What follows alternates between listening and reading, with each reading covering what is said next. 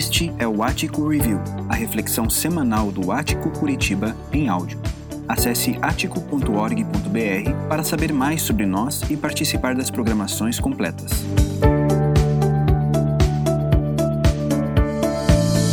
Boa noite a todos.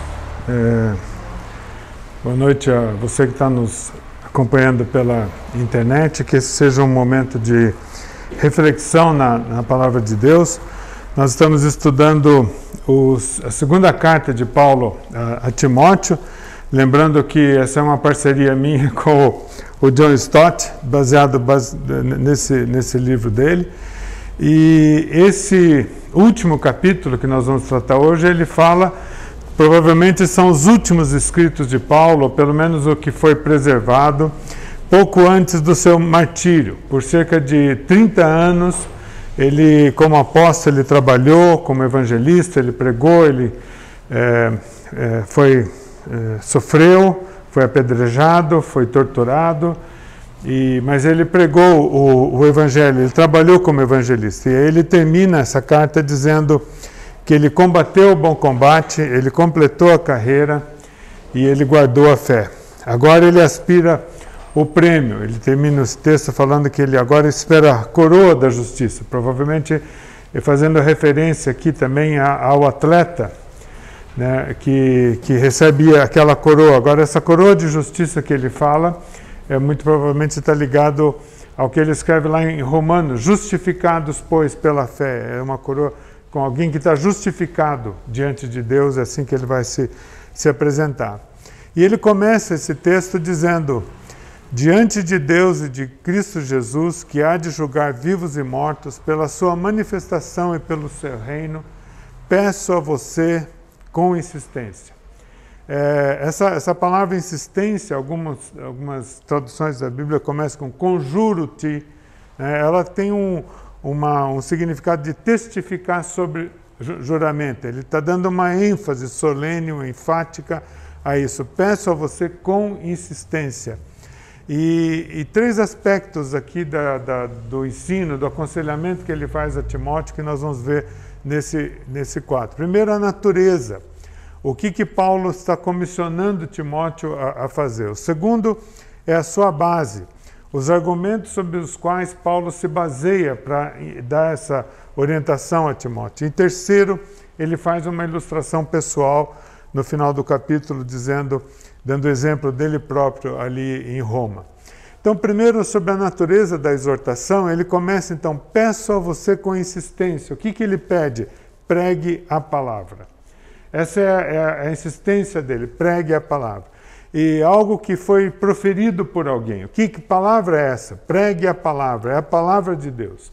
É a palavra de Deus que nós já falamos que foi dada a ele, ele está passando a Timóteo, Timóteo deve passar para a igreja, de gerações em gerações essa palavra tem sido preservada, guardada, e, e essa palavra que é o depósito, o bom depósito, a sã doutrina que eles chamam, eles chamam como verdade, e que nós chamamos aqui agora como a boa notícia, a boa notícia da salvação. Então Paulo comissiona Timóteo a pregar a palavra, a falar aquilo que Deus falou a mensagem do, do, do Evangelho. Pregue a palavra. É a sua responsabilidade, é a nossa responsabilidade. É isso que ele está comissionando Timóteo a fazer e comissionando a igreja. Não é apenas ouvir a palavra, não é apenas crer na palavra, não é apenas sofrer por ela, não é apenas guardá-la de qualquer falsidade, de qualquer modificação, qualquer coisa não é apenas permanecer na palavra, não é apenas obedecer a palavra, mas pregue a palavra, pregue a palavra. É isso que ele que ele está dizendo, deve pregá-la. Por quê? Porque ela é a boa notícia, são as boas novas de, de salvação. Então, Timóteo está sendo comissionado a falar aquilo que Deus falou e ele está sendo também lembrado de que ele deve levantar sua voz sem nenhum medo. É, Quatro sinais que Paulo fala aqui dessa natureza do, do, do assunto que ele está tratando, que devem caracterizar a proclamação dessa, dessa palavra. Tem que ser uma proclamação urgente. Ele fala, pregue a palavra, insista. Em traduções anteriores podia dizer insta, mas a palavra é insista. Essa palavra é efisteme, que quer dizer assistir, estar de prontidão, estar disponível. Insista, Timóteo. Essa é uma proclamação urgente. Não é apenas o alerta e zelo, mas insistir. Insista. Por quê? Porque todo cristão, todo pregador, ele sabe que trata de um assunto de vida ou morte. A mensagem do Evangelho que nós estamos tratando aqui, ele fala, é um assunto de vida ou morte. Por quê? Porque a mensagem do Evangelho fala de promessa de vida, de vida eterna, e não de morte eterna. Não tem como negligenciar e ser é, é, indiferente a isso. O pregador não vai quebrar o, o coração do pecador com gracejos, com palavras que desvirtuam o que está escrito, ou com histórias agradáveis para que ele possa ouvir. Não é assim. A mensagem é a mesma, é sempre a mesma, e ele deve seguir nisso.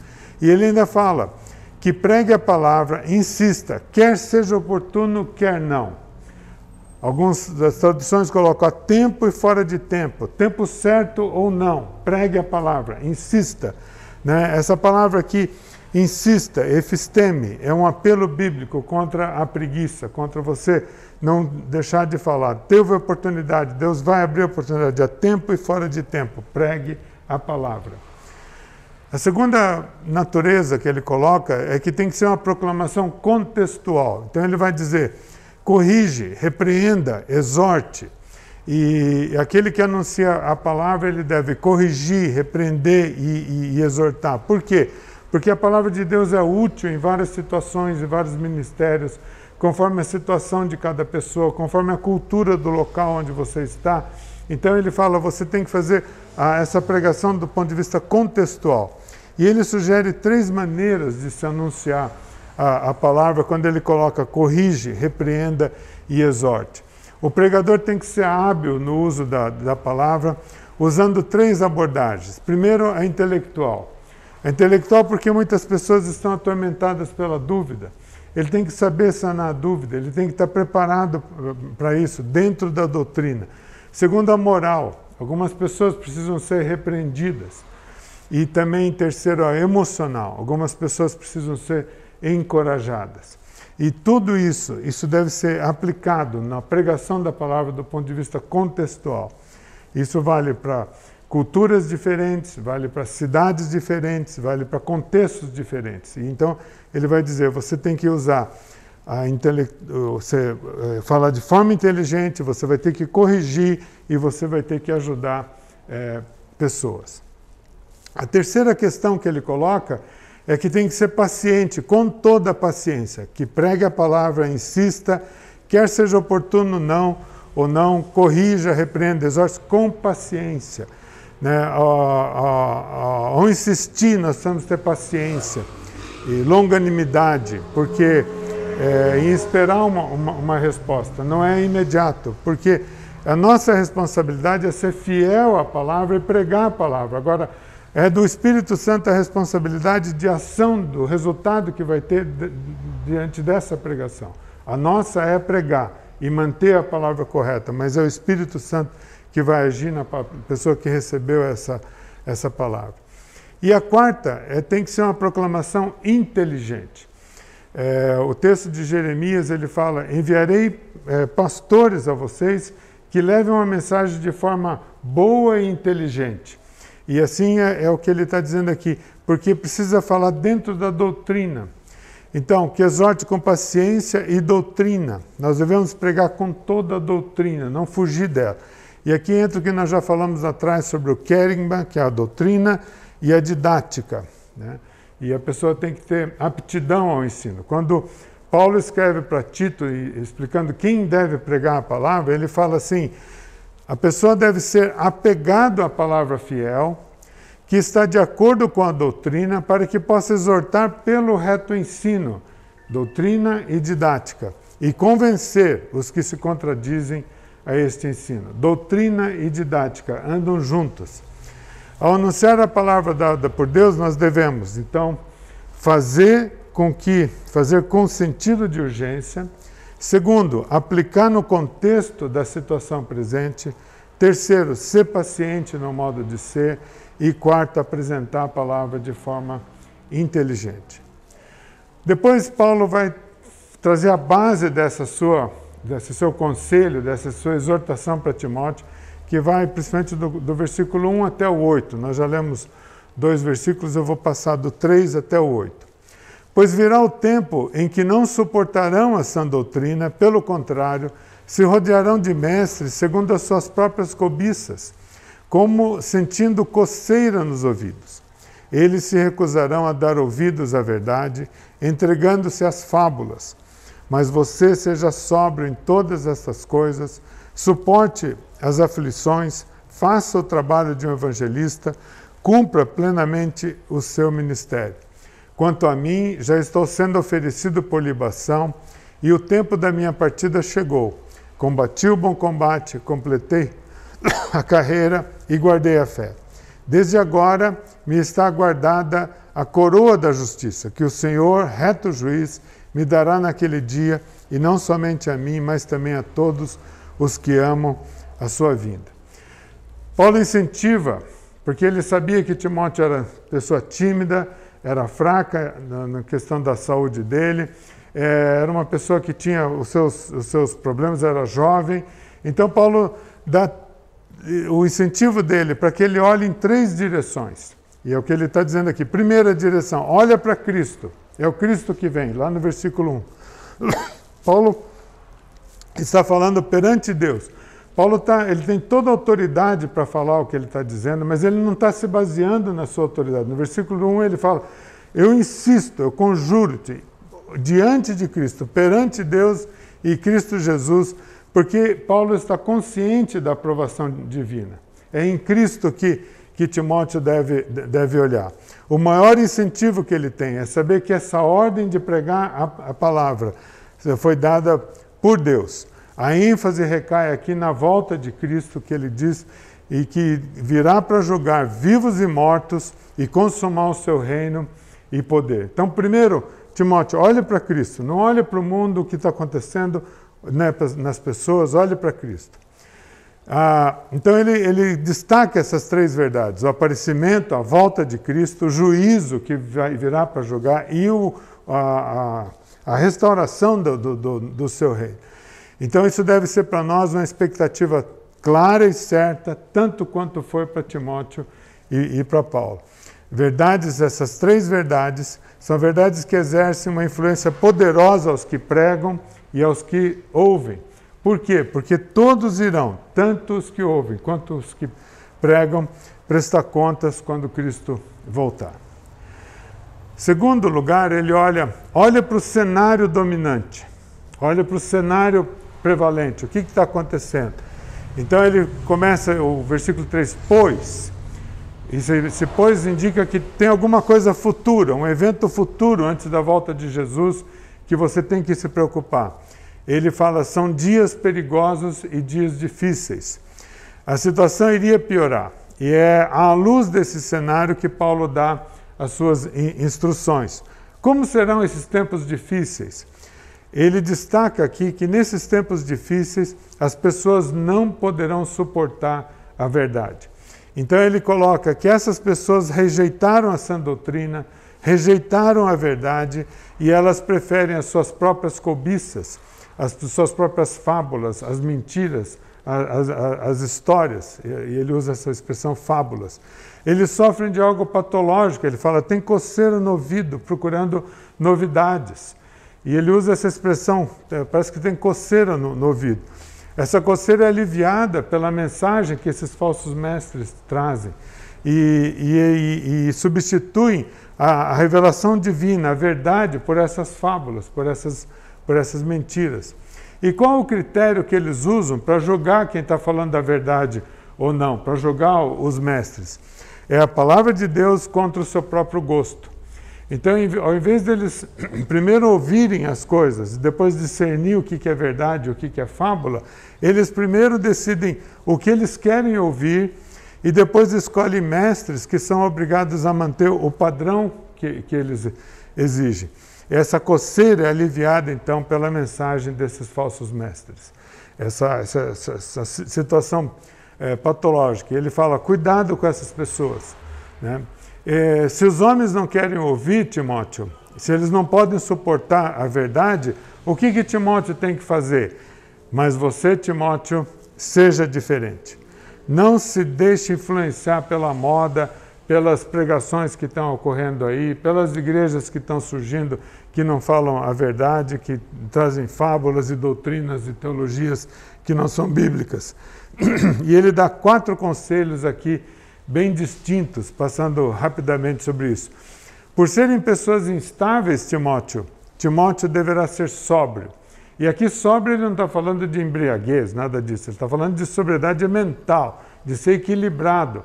Você cuidado, não seja, é, seja sóbrio, seja uma pessoa equilibrada, eh, pondere sobre as coisas. E mesmo que eles não queiram ouvir, Timóteo insista na, na, na pregação, porque a tua mensagem é a verdade. Timóteo deve fazer o trabalho de um evangelista. E ele diz: por quê? Porque as pessoas não conhecem o evangelho, elas são ignorantes quanto à mensagem do evangelho. Então você tem que pregar o evangelho. Em quarto lugar, ele vai dizer: mesmo que as pessoas o abandonem, como estava acontecendo com Paulo, que nós vamos ver mais tarde, Timóteo deve cumprir o seu, o seu trabalho. Quatro questões que Paulo levanta para ele. E a terceira base é que ele fala: olhar para Paulo, o velho apóstolo, olhe para mim.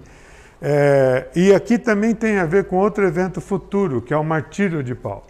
Então ele fala: olhe para Jesus, olhe para o cenário que está acontecendo e olhe também para esse velho apóstolo.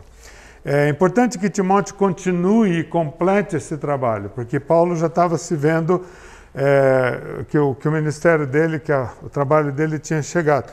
Então, assim como Josué sucedeu Moisés, Salomão sucedeu Davi, Eliseu sucedeu Elias, agora Timóteo deve suceder é, Paulo.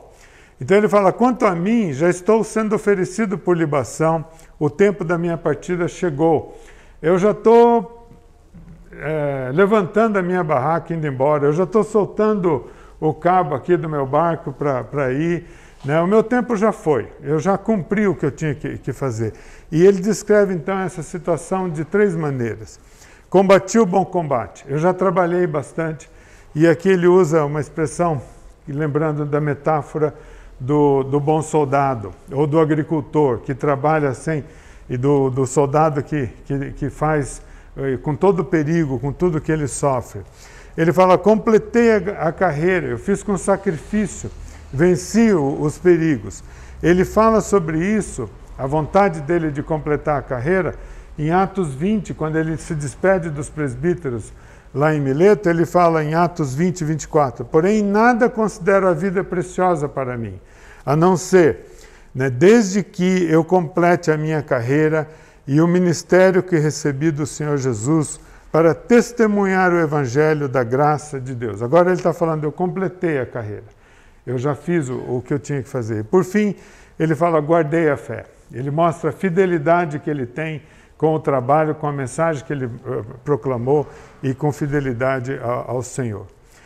Os fatos da vida de, de, de Paulo, então, deve ser para Timóteo um estímulo à, à, à, à sua é, fidelidade. Um obreiro pode cair, mas a obra continua. O nosso Deus é um Deus da história de que anos e anos, centenas de anos vem passando e a mensagem continua sendo a mesma, continua sendo pregada, porque é Deus que cuida dessa, dessa obra. Então o Evangelho tem que ser transmitido de geração em geração, como tem sido feito, e nós não podemos descansar. A última palavra de Paulo a Timóteo só poderia ser essa: quanto a você, Timóteo, pregue a palavra. E o que, que ele fala para nós hoje? Quanto a você, igreja, pregue a, a a, a, a palavra. Ele continua essa mensagem, porque até Jesus voltar, nós vamos continuar falando, pregando e seguindo essa instrução de Paulo. Depois, Paulo faz uma, uma ilustração da vida dele mesmo, o terceiro ponto aqui. Então, Paulo faz muito mais do que incentivar Timóteo né, na, na, nessas bases, mas ele dá o seu exemplo. Ele pregou durante 30 anos de ministério, mas recentemente, é o exemplo que ele vai dar agora, ele fala com audácia lá na corte imperial. Provavelmente os juízes, os promotores estavam lá, os acusadores, e provavelmente talvez o próprio César estivesse lá, que acho que nessa época era, era Nero, também, e ele não perde essa oportunidade, ele, e ele prega. Ele descreve a sua situação na prisão, fala da sua solidão, e como um ser humano que ele era, frágil como todo ser humano, ele fala também das suas necessidades. E vários fatos contribuíram para ele se sentir só ali naquela, naquela prisão que ele fala aqui. Então, no versículo 9, ele vai dizer: Empenhe-se por vir até aqui o mais depressa possível. Porque Demas, tendo amado o presente século, me abandonou e se foi para Tessalônica. Crescente foi para Galácia. Tito foi para Dalmácia. Somente Lucas está comigo. Encontre Marcos. Aqui ele está falando do João Marcos, que, que escreveu o, o, o, Evangelho de Marcos. Né? Encontre Marcos e traga-o junto com você, pois me é útil para o ministério. Mesmo preso, ele estava preocupado com o ministério dele. Quanto a Tíquico, mandei-o para Éfeso. Quando você vier, traga a capa que deixei em Troade, na casa de Carpo. Traga também os livros, especialmente os pergaminhos. Alexandre Ferreiro me causou muitos males. O Senhor dará a retribuição de acordo com o que ele fez. Tome cuidado com ele também, você, porque resistiu fortemente às nossas palavras. Na minha primeira defesa, ninguém foi a meu favor, todos me abandonaram.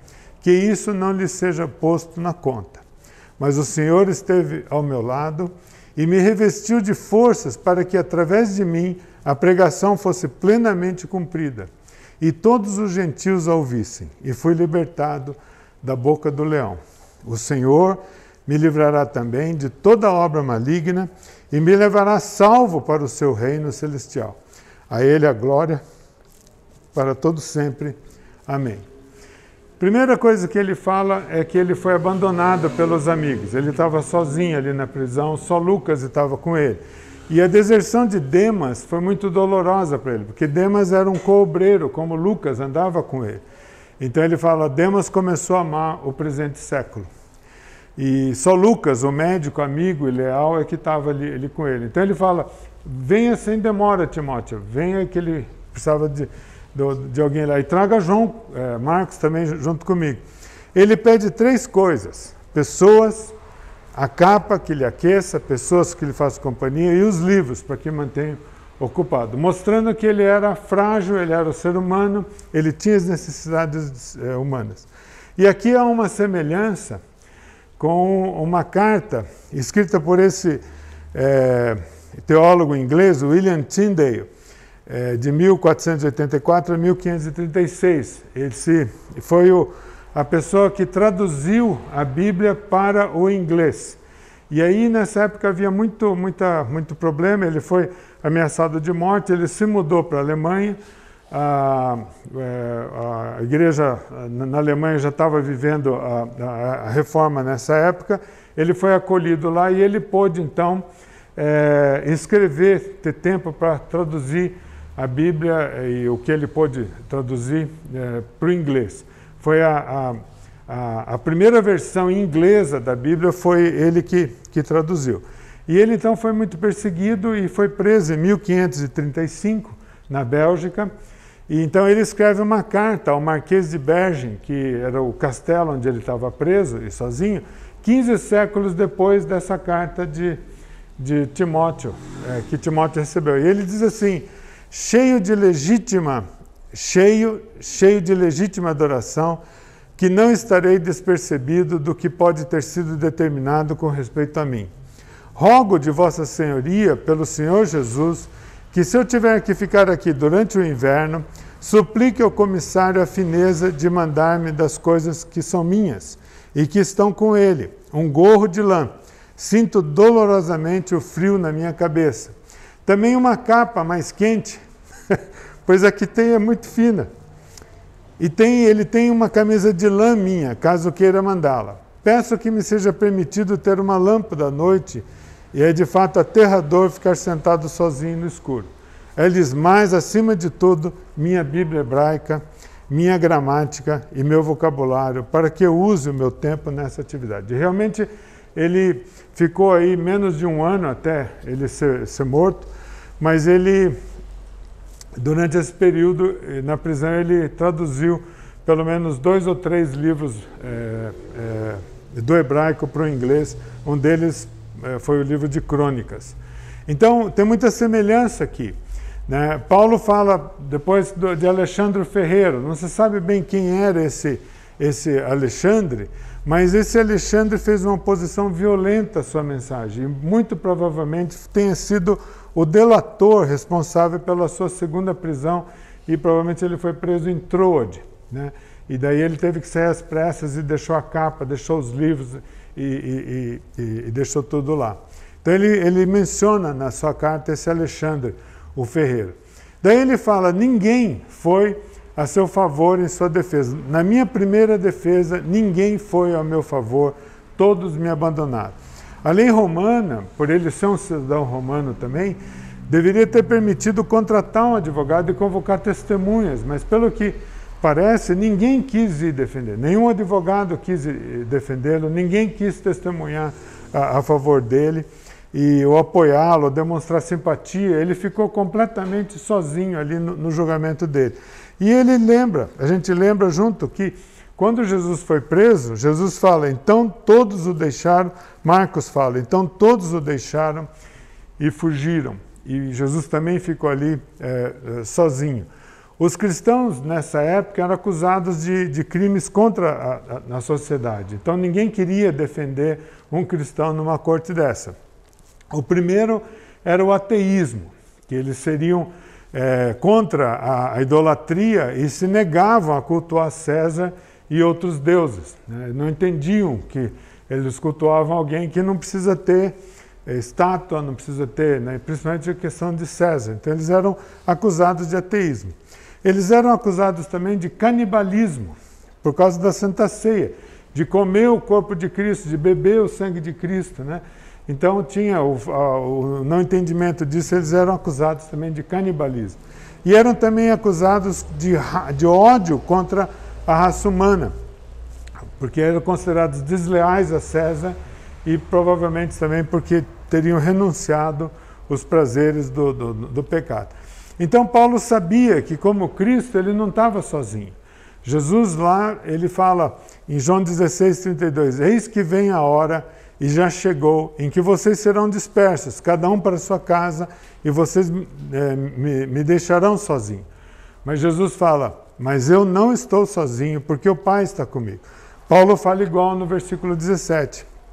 Mas o Senhor esteve ao meu lado e me revestiu de forças, para que através de mim a pregação fosse plenamente cumprida, e todos os gentios a ouvissem, e fui liberto da boca do leão. Essa boca do leão aqui tem várias interpretações, eu não vou entrar nesses detalhes, mas alguém cita que está sendo fazendo referência a Daniel na boca dos leões, ou aos leões da arena, que, ou então porque dentro dessa corte havia vários leões, assim, é, estátuas de leões ali, então tem várias questões, acho que não precisamos entrar em detalhe disso. Mas a verdade é que nesse momento Deus o capacitou a pregar o Evangelho ali a todos os, os, os presentes. Mesmo nessa situação difícil, sem amigos, sem defesa, sozinho, ele prega o Evangelho. Essa é a autoridade que ele passa para Timóteo, usando a ilustração dele mesmo. O que, que ele fala? Ele fala da chegada do reino de Jesus, no momento de grande solidão e perigo diante do maior tribunal do, do império onde ele, onde ele estava ali naquele momento. Então, se já houve se já houve um sermão pregado fora de tempo, foi esse aqui. Né? Porque ele estava ali sozinho, sem nada, e mesmo assim, provavelmente até diante de César, ele pregou aí até fora de tempo. O melhor modelo que Timóteo podia ter, né? quando ele tra transmite essa, essa mensagem, essa, essa última, prega a palavra, era o próprio Paulo. Ele aproveitou a oportunidade para expor o Evangelho, sua plenitude, a boa notícia do Senhor Jesus, que encarnado, crucificado, ressuscitado, que reina e que há de, de, de vir. Então ele fala: completei a, a, minha carreira. Mas quem será capaz de tudo isso que Paulo fez? Essa, essa é a pergunta. Ele fala: prega a palavra. Quem será capaz? Porque nós vivemos num mundo em que o diabo odeia o evangelho e ele, ele detona as coisas, ora pervertendo a boca dos que devem pregar, ora amedrontando até o silêncio através da perseguição e do ridículo. Ora persuadindo os pregadores a ir além do evangelho ou com alguma novidade fantasiosa, com alguma fábula, como ele fala aqui. E ora fazendo-os tão ocupados com a defesa do evangelho a ponto de não ter oportunidade para proclamar. Então, quem vai fazer isso? Tem que tomar muito cuidado. Insista, pregue a, a, a palavra, é o que ele está falando. Então, em toda a carta, tem a convicção de que Paulo tem que Deus falou através dos profetas e apóstolos, e essa, essa revelação singular que é a da mensagem do Evangelho, que às vezes ele chama de fé, às vezes ele chama de verdade, a palavra, o Evangelho, a sã doutrina, a boa notícia. E aí o que, que nós entendemos? É que essa boa notícia é esse bom depósito que foi colocado nas nossas mãos. Mas é o próprio Deus que que cuida, que mantém esse, esse bom depósito, para que essa palavra seja proclamada sem nenhuma distorção, sem nenhuma, nenhum adendo, sem nenhuma fábula, sem nenhuma é, mentira. Então, para terminar, para nós refletirmos, quem será capaz de, de tudo isso? Né? Ele fala, terminando a sua carta, ele diz: O Senhor esteja com o seu espírito, no singular. Ele está escrevendo para cada um, E é a, a, a oração de Paulo. Assim como Deus esteve com ele naquele momento, no julgamento dele, que ele pôde pregar, ele fala: O Senhor esteja com o seu espírito, ele que te acompanha.